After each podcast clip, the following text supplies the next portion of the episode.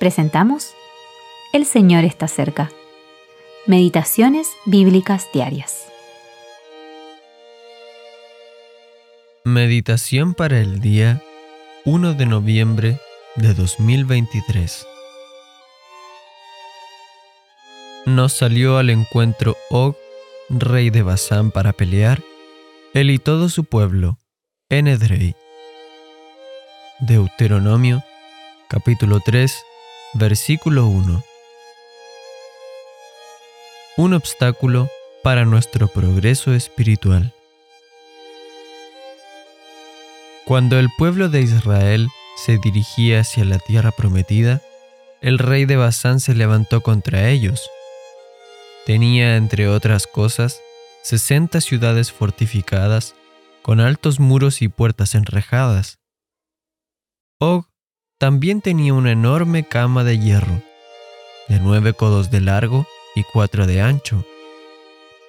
Sus ciudadanos estaban bien asentados en esta tierra, donde reinaban la paz y la seguridad. Guardaban celosamente sus posesiones y cuando su bienestar se veía amenazado por un enemigo, luchaban rápidamente contra él. Así que no dejaron pasar a los israelitas Después de todo, era su país.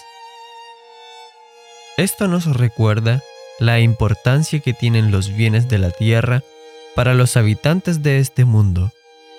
Solo para ellos los acumulan y los ponen a cubierto, como hizo Og. Intentan hacer de su tierra un lugar cómodo para vivir en paz y seguridad.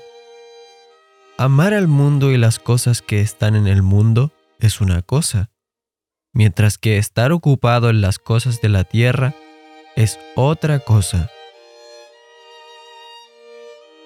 Las cosas terrenales se oponen terriblemente a nuestro progreso espiritual y muchos han sido detenidos por ellas. Nos guste o no, si nuestro objetivo es la adquisición de nuestras bendiciones espirituales en los lugares celestiales, Efesios 1.3, las preocupaciones terrenales se levantarán inmediatamente para librar la batalla, sugiriendo preguntas como ¿qué sucederá con tus necesidades actuales, tus proyectos y tu futuro? Necesitamos comida, ropa, un lugar donde vivir. Necesitamos trabajar y mantener lo que tenemos en la tierra. Pero estas cosas se convierten en enemigos cuando ocupan demasiado espacio, si nos preocupamos por ellas o las deseamos. Más comodidad, más seguridad. Es entonces cuando el progreso ya no es posible en absoluto.